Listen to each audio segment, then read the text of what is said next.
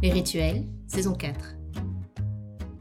Pour moi, euh, je trouve que le terme d'écrire n'est pas le terme qui convient pour le, cinéma, dans le sens où le cinéma, euh, on compose plus qu'on écrit, je trouve. On travaille avec des mots, des sons, des images. En tout cas, j'ai pas trouvé de solution pour décrire à l'avance euh, la lueur d'émotion qui peut passer sur un regard, la temporalité d'un geste dans une scène. J'ai l'impression qu'on confond avec le scénario et le film. C'est comme si on confond la carte et le territoire. Et le territoire n'est pas la carte, quoi. À 8h du soir ou 8h du matin, assis par terre ou dans un cahier, devant un café froid ou sur un clavier. Comment écrivent-elles? Comment écrivent-ils? Avec Les Rituels, un podcast créé pour Cinevox, j'ai voulu interroger les auteurs et les autrices du cinéma belge. Le temps d'un coup de fil à l'ancienne, sans vidéo, sans caméra, ils et elles reviennent sur la place que l'écriture prend dans leur vie et dans leur quotidien. Emmanuel Mar écrit pour archiver, pour garder des traces, et rêve d'un film qui serait aussi beau qu'un album de famille vu par quelqu'un qui ne connaîtrait pas cette famille.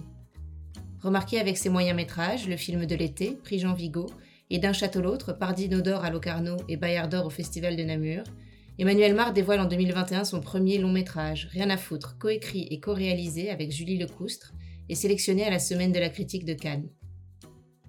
Alors qu'il travaille sur son deuxième long, il se livre pour nous sur son rapport particulier au scénario qu'il considère comme une partition à interpréter.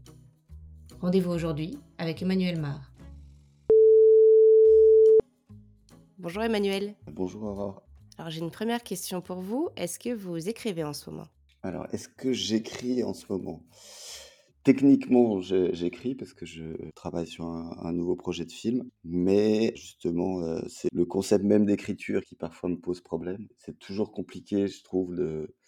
Voilà, un, film, enfin, pour moi, c'est plus une rêverie que euh, c'est plus un- une sorte de, chose qu'on transporte dans sa tête avec des images, des sons, des, idées parfois pas forcément traduisibles en, lange- en langage, mais le financement du cinéma fait que on est obligé de passer par un, un outil technique de communication qui s'appelle le scénario. Et donc, effectivement, je travaille sur euh, un nouveau scénario. J'accompagne aussi euh, l'écriture d'un autre projet, d'un réalisateur qui s'appelle Antoine Rusbach et avec qui euh, j'écris aussi. Mais j'avoue que je suis plus impatiente de tourner que d'écrire. On va reparler tout à l'heure de ce rapport à, à l'écriture et à la rêverie, mais avant ça, j'aimerais revenir un petit peu en arrière. Euh, Est-ce que vous vous souvenez de la première fois où vous avez écrit, ou en tout cas de la première fois où euh, vous avez euh, reconnu ces formes de rêverie qui racontent des histoires? Alors, pas vraiment, pas vraiment, parce que je pense que d'une certaine manière, je pense que j'ai dû quand même faire les choses à l'envers, dans le sens où quand j'étais ado, j'avais décidé que j'étais réalisateur avant même que j'allais être réalisateur avant même de bien comprendre que ça pouvait vouloir dire. Enfin, j'ai plus un, c'est plus un rapport au cinéma.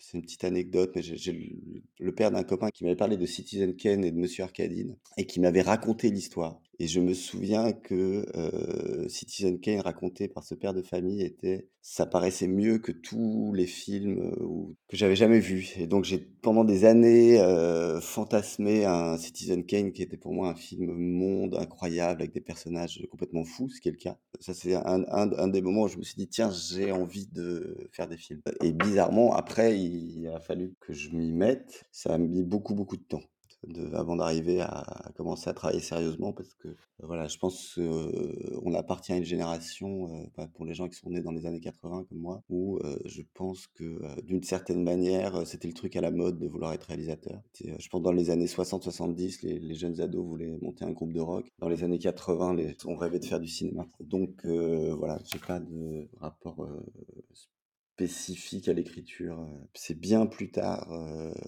que après. Moi, j'ai fait des études de lettres, hein, j'ai une formation de lettres. et Je me suis passionné de littérature. J'ai commencé à, écrire pour moi. Et finalement, euh, l'écriture n'a jamais dépassé le stade autre que, euh, voilà, j'ai un journal personnel depuis maintenant 25 ans. Et voilà, où c'est toujours les mêmes cahiers. Et je, je tiens un journal, mais parfois, euh, ça, ça passe pas par l'écrit. C'est des, je colle des images, je dessine beaucoup dedans aussi. Donc voilà. C'est quelque chose qui m'accompagne. C'est d'ailleurs très chiant pour les voyages parce que c'est des gros carnets. C'est des très gros carnets euh, que j'achète toujours chez le, le même papetier d'ailleurs qui vient de fermer. Donc euh, euh, Julie Lecoustre, on a d'ailleurs acheté, euh, racheté tout le stock qui restait. Donc c'est marrant, c'est plus un rapport au fait d'archiver les choses, de conserver le temps qui passe, qui est, enfin, pour moi l'écriture, ça sert surtout à ça. Est-ce qu'on peut hum, parler de cette pratique quotidienne, j'imagine alors, de l'écriture, heu, est-ce que ça a lieu tous les jours? Est-ce qu'il y a un moment, heu, qui est, heu, sanctuarisé pour ça? Ou comment est-ce que ça se passe? Heu, bah, j'ai toujours rêvé d'être quelqu'un de discipliné, de je me fixe toujours des disciplines et tout et en fait, je les tiens jamais. Mais heu, c'est vrai que le j'essaie de de consacrer, heu, voilà, au moins, heu, 1/2 heure par jour à à écrire sur les projets que j'ai et puis de temps en temps, j'ai un peu un coup de pied au cul, un un rendu ou un truc et là, je je vomis d'une certaine manière, je romps, j'écris des textes. En général, j'écris des textes de manière très, très rapide. En général, par exemple, la dernière ai aide à l'écriture que j'ai faite, que j'ai déposée, voilà, j'ai écrit le traitement en 1 journée et demie et puis, heu, voilà. Après, il y a beaucoup de corrections, de choses comme ça, mais c'est sorti d'un coup, et puis, par contre, non, moi, ce que j'ai, c'est pas forcément un truc temporel.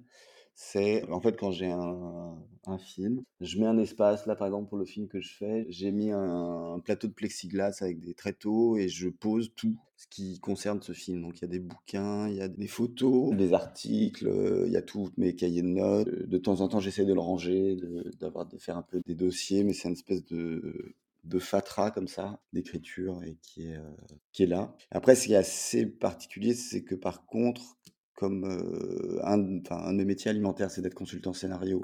Heu, là, j'ai un j'ai un rapport un peu plus discipliné à à l'écriture, un peu plus, heu, carré avec des horaires, des objectifs, des enfin, voilà, je je fais ça de manière un peu, heu, un peu scolaire, quoi.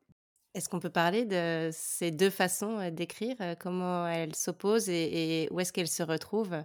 Il y a la spatialisation de l'endroit où sont les projets personnels. Comment ça se passe pour les projets qui sont, plus de l'accompagnement?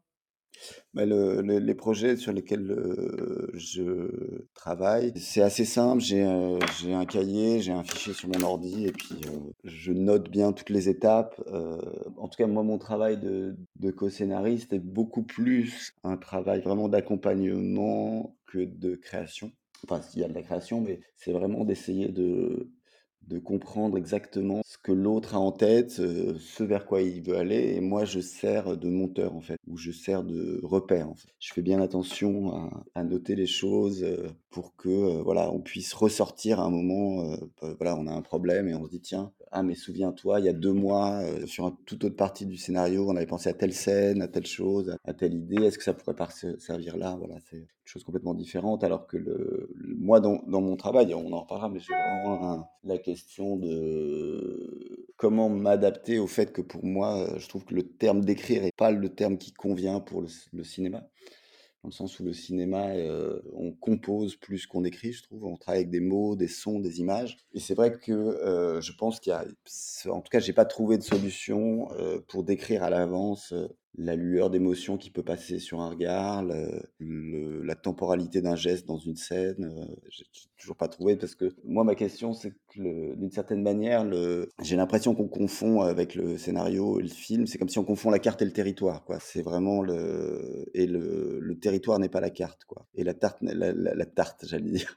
La carte n'est pas le territoire donc c'est vrai que l'objet scénario, c'est vraiment un objet, heu, pour moi, heu, très, heu, technique et surtout, en plus, c'est vrai que je trouve que c'est un objet qui est très souvent formaté avec, heu, voilà, c'est la continuité dialoguée qui répond à des normes, des enfin, des normes implicites, hein, d'écriture et c'est vrai que, je j'aimerais pouvoir, heu, déposer des des scénarios qui soient plus des textes, des choses, voilà. Moi, j'avais lu, pour ceux que ça intéresse, c'est très, très intéressant, par exemple, de lire le scénario de Crimes et Châtiments, par exemple, de Bergman. Dans le sens où ça fait juste 40 pages, heu, il commence par expliquer pourquoi il veut faire ce film. Il dit juste: «Bah, voilà, heu, en fait, j'ai fait un rêve et tout était rouge et heu, en fait, je vais essayer de comprendre pourquoi j'ai fait ce rêve et qu'est-ce qui» je vais essayer de trouver un film qui puisse expliquer ou parler de l'angoisse que j'avais en faisant ce rêve et voilà et après, il décrit un peu le où ça se passe. Il y a 2-3 pages par personnage et après, il y a une forme de série de scènes qui sont décrites de manière très littéraire il y a un très beau scénario aussi, heu, c'est dommage qu'il soit pas édité, qui est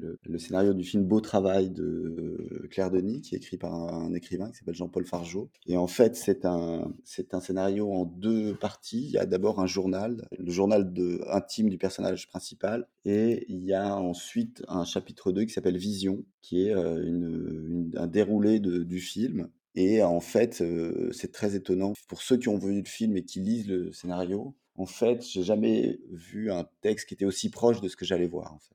Je trouve que c'est passionnant. Donc c'est vrai que par rapport à l'écriture, je me demande toujours comment avoir un objet qui sert non pas à savoir exactement ce qu'on va faire, ou en tout cas être une sorte de gilet de sauvetage auquel on s'accroche, comme ça on est sûr qu'on va faire les choses, mais de comment le scénario peut être un endroit comme une partition à, à interpréter. Quoi.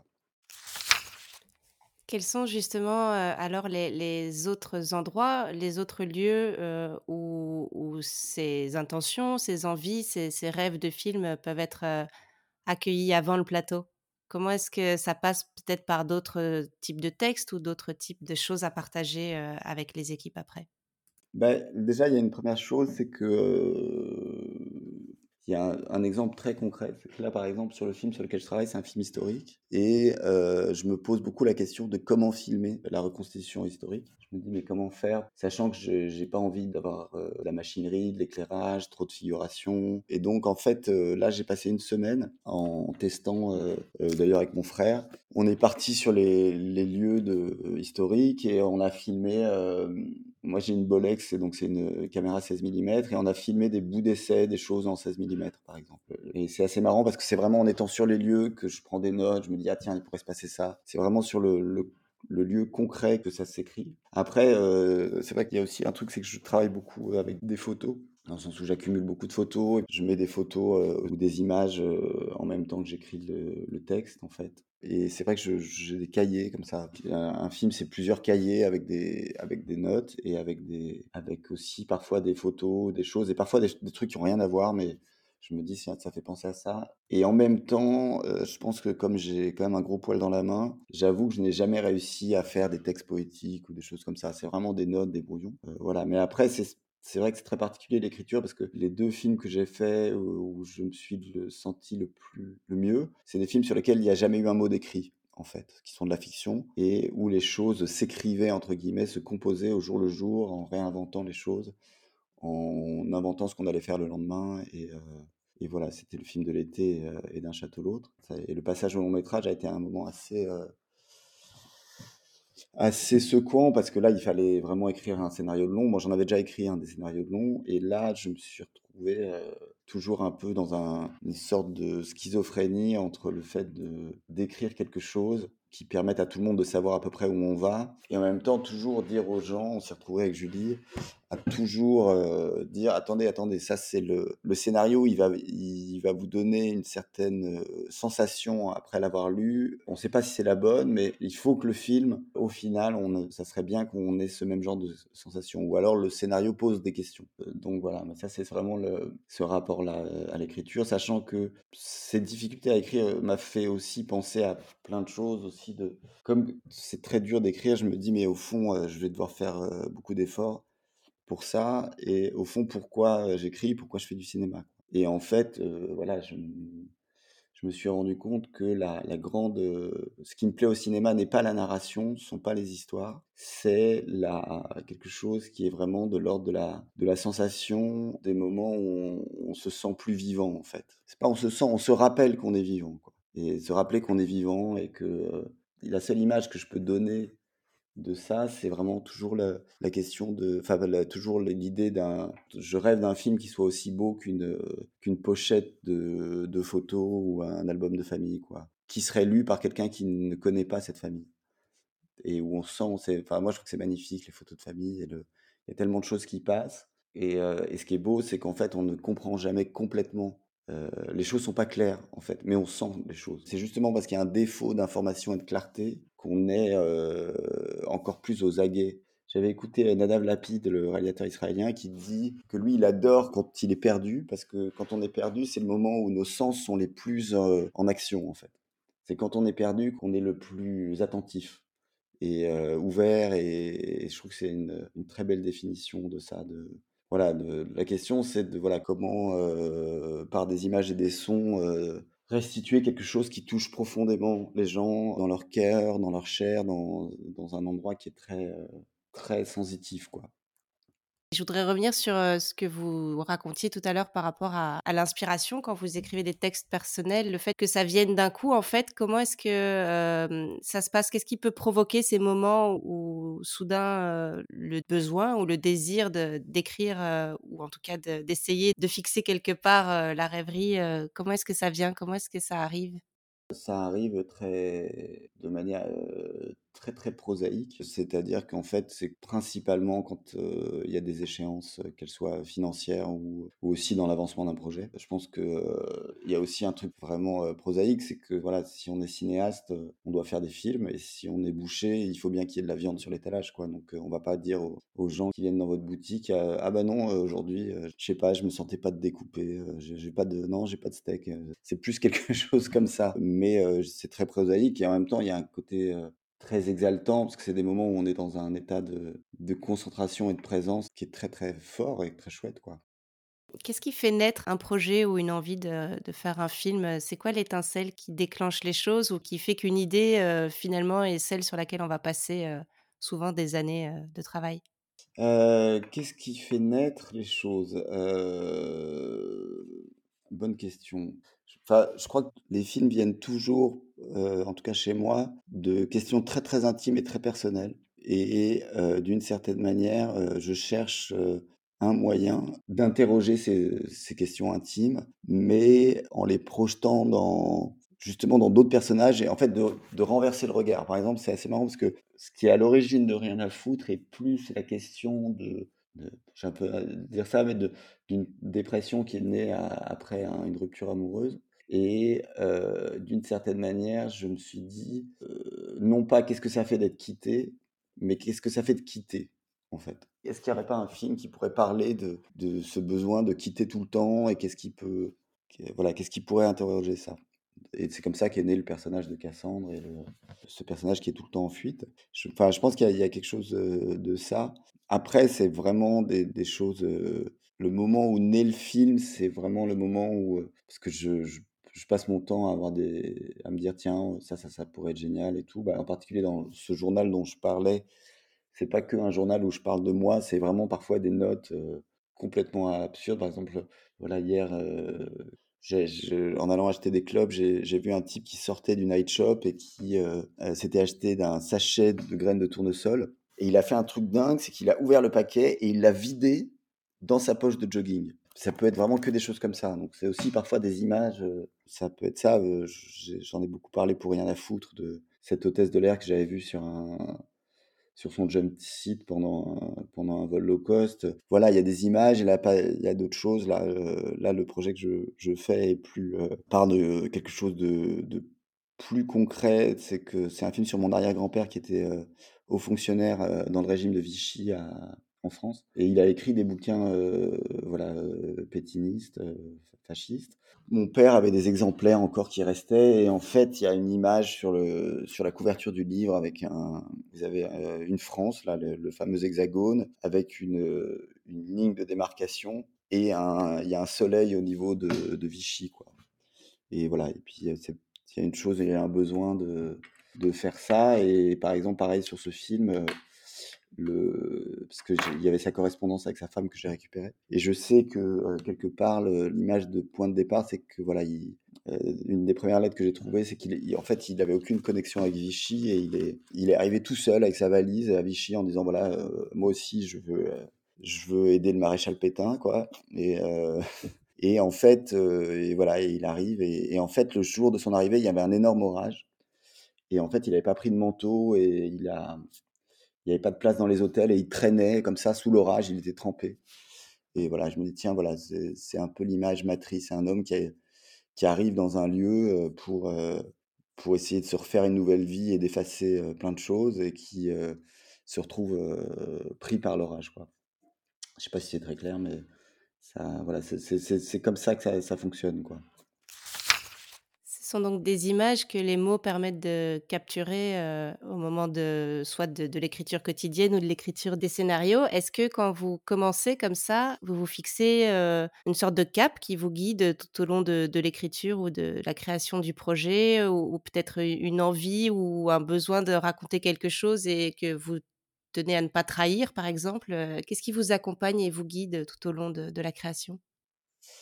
Bah, le le ce qui m'accompagne, bah, il y a y a un aspect technique, c'est que voilà, je je fais un peu une sorte de de programme de travail en me disant voilà, une première partie de réflexion, il y a un moment où je vais arriver à une, heu, j'arrive très souvent à un premier texte qu'on appelle traitement, mais qui est pas forcément traitement et après je vais commencer à à essayer de voir le la la composition en séquence ou en scène ou en moment, quoi et après il y a la rédaction d'un séquencier dialogué pour trouver de l'argent et après, la... mais le, le, le, le gros de l'écriture, c'est euh, de, de, questionner euh, ces images premières et ces, ces, personnages ou ces chemins, quoi. Pourquoi ils ont fait ça? Qu'est-ce qu'ils ont Comment ils ont ressenti? Qu'est-ce qui se passe euh? Et après, la, dernière question, c'est comment arriver à, à créer un, un, film, donc un, un, déroulé euh, où pour faire faire un voyage au spectateur au travers des questions que je me suis posées. Quoi. Vous parlez de ces questionnements. Pour vous, est-ce que l'écriture, c'est un exercice solitaire ou, collectif? Vous avez co-réalisé votre long métrage. Comment vous abordez l'écriture par rapport au sujet intime que ça développe et, en même temps à, l'exercice collectif qui est le cinéma? Ben, Déjà, dès le point de départ, le but, c'est justement de trouver un objet qui soit séparé de moi pour qu'il puisse être partagé, pour que les, les autres puissent s'en emparer, pour ne pas être dans le bah, j'ai vécu ça donc je sais mieux. Quoi. Ce qui est assez particulier, c'est que, enfin, moi je pense que le, en vrai, les films sont, sont toujours des écritures collectives, sont toujours des, des créations à plusieurs. Ne serait-ce que, voilà, un des grands co-auteurs de l'écriture d'un film, c'est toujours l'acteur ou les acteurs qui vont le jouer. Après, le, le, ça reste, il y a une partie qui est quand même vraiment très solitaire, c'est vraiment d'avoir fouillé le, les choses. Mais je peux, euh, voilà, je, je, fais lire, je discute, euh, c'est assez ouvert. J'ouvre beaucoup et euh, j'en discute. J'avoue que j'écris plus parfois, j'ai l'impression d'écrire plus parfois en racontant les choses autour d'une bière avec un copain que tout seul, quoi. C'est plus là-dedans. Et après, en fait, il y a une première écriture littéraire là où d'habitude je j'ai pas de règles en fait. Là pour l'instant j'écris seul, euh, rien à foutre, on l'a écrit avec Julie. J'avais travaillé sur un premier long métrage où j'avais eu plusieurs co-scénaristes. Ouais, c'est assez ouvert quoi. Mais là où ça, devient vraiment intéressant on commence vraiment à écrire par exemple, un des grands moments d'écriture c'est les moments de casting par exemple quand on fait les castings, euh, en fait, tout le film sera écrit. Euh, et d'ailleurs, j'ai un peu une règle en casting, c'est que dès que je vois en casting quelqu'un, on passe une heure minimum avec les gens pendant le casting. Euh, donc voilà, on travaille. Et, même si parfois on sait très bien que la personne n'est pas la personne adéquate pour le film, on travaille. Mais par contre, je préviens toujours en disant que, en fait, comme on écrit aussi par un pro, que c'est aussi un moment d'écriture et que voilà, que ce moment de travail va se retrouver aussi dans le film. Quoi. Donc l'écriture se, poursuit au casting, sur le plateau, etc. Mais quand vous commencez, est-ce que vous voyez déjà la fin, là où vous voulez aller? Ou est-ce que c'est quelque chose qui euh, se construit au fur et à mesure? Ça dépend vraiment, ça dépend. Il y a vraiment un truc de... Mais en tout cas, il y a un moment où euh, on sent que l'image de fin va arriver, en fait. Ça, c'est toujours le... J'ai l'impression que dans mon travail, c'est plus les images de fin qui me guident que le, les, images de début. Le, quand on a fait le film de l'été, ce qui est assez drôle, c'est que même si c'était rien écrit, on n'avait aucune idée. Mais euh, en fait, on s'était réunis avec tous les gens qui faisaient le film, les acteurs et tout, en disant, en chacun partageant des idées. Enfin, moi, j'avais un petit cadre en vitesse. Et la scène où justement l'enfant au moment de se séparer de quelqu'un qu'il est extrêmement triste de quitter, c'était très clair qu'on s'est tous rappelé ces moments de l'enfance où on ne veut pas dire au revoir, en fait. On refuse de dire au revoir aux gens. Et voilà, c'est des choses comme ça qui, se créent et ça, ça, a une implication sur la narration dans le sens où c'est pas écrire un film en pensant les objectifs des personnages, mais en déroulant euh, en fait comment voilà qu'est-ce qui s'est passé pour en arriver là. Quoi. L'image de fin est comme un lieu à atteindre. Et quel est le, rôle du titre? Est-ce que le titre, joue aussi, un rôle de guide ou en tout cas de façon d'orienter l'histoire? Les titres, ça a toujours été un problème parce que je j'ai très souvent commencé avec des titres provisoires. Le film de l'été, en fait, c'était juste comme je savais pas comment appeler le film sur le carnet travail, au jour le jour, j'avais juste mis le film de l'été, et on a cherché vraiment énormément de titres, puis finalement on a donné ce titre-là. D'un château l'autre, c'était un autre titre à la base et et sur Rien à foutre, ça c'était vraiment un titre, qui était là très fort et qui qu'on a gardé jusqu'au bout, mais qui était, aussi pour moi une façon de de faire un peu ce que fait le personnage, qui est de dire: «Bon, même pas mal, je m'encombre pas de tout ce qui me fait peur, quoi». Heu et donc c'est pour ça que je me souviens quand j'avais déposé la première aide à l'écriture, j'avais hésité à mettre Rien à foutre.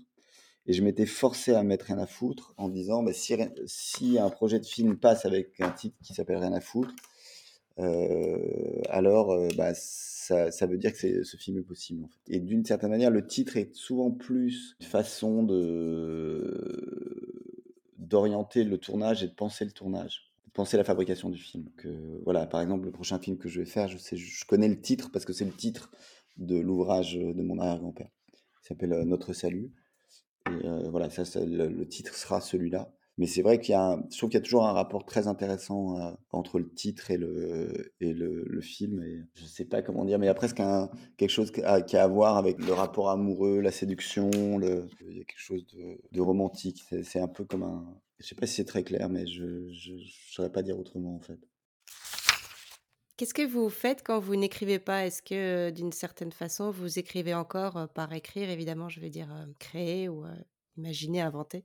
Qu'est-ce que je fais? Heu, bah, je je bah, je m'occupe de tout le reste, quoi. Je m'occupe de mes amis, de mes factures, de, heu, d'essayer d'aller à la piscine en ce moment, par exemple. Tous les jours à la piscine. Il se trouve qu'avec mon frère et ma sœur, on a hérité d'une maison de campagne. Enfin, notre mère, qui est toujours vivante, nous a donné une maison de campagne dans lesquelles il y a des bois et donc je m'occupe de d'essayer d'entretenir cette maison, heu, dans les Pyrénées avec peu d'argent, de de créer un système où, heu, elle s'autofinance et je m'occupe de gérer une forêt. Est-ce que quand vous êtes en phase, d'écriture, de création, c'est quelque chose qui vous obsède? Est-ce que ça peut aller jusqu'à vous réveiller la nuit, par exemple, ou, vous interrompre au milieu d'une conversation? Oui, oui, ah bah, moi ça m'arrive de me réveiller en fait, ça m'arrive de la me réveiller la nuit et d'essayer de trouver vaguement un stylo et un bout de papier pour noter. Ouais, ouais, c'est assez, assez obsédant, ouais. C'est toujours là, quoi. On vit avec quelqu'un, quoi. Mais c'est merveilleux, en fait, c'est quand même une des chances incroyables qu'on a, quand on ce métier, c'est de pouvoir être, heu, habité par quelque chose, heu, rencontrer des gens incroyables, heu, aller sur des lieux, se plonger, c'est assez incroyable, en fait. C'est pour ça que le tourner ne manque pas forcément, en fait. Le tournage n'est que le moment où on va essayer de, faire éclore, des années ou parfois que quelques minutes de réflexion ou de choses qui nous importent très fort.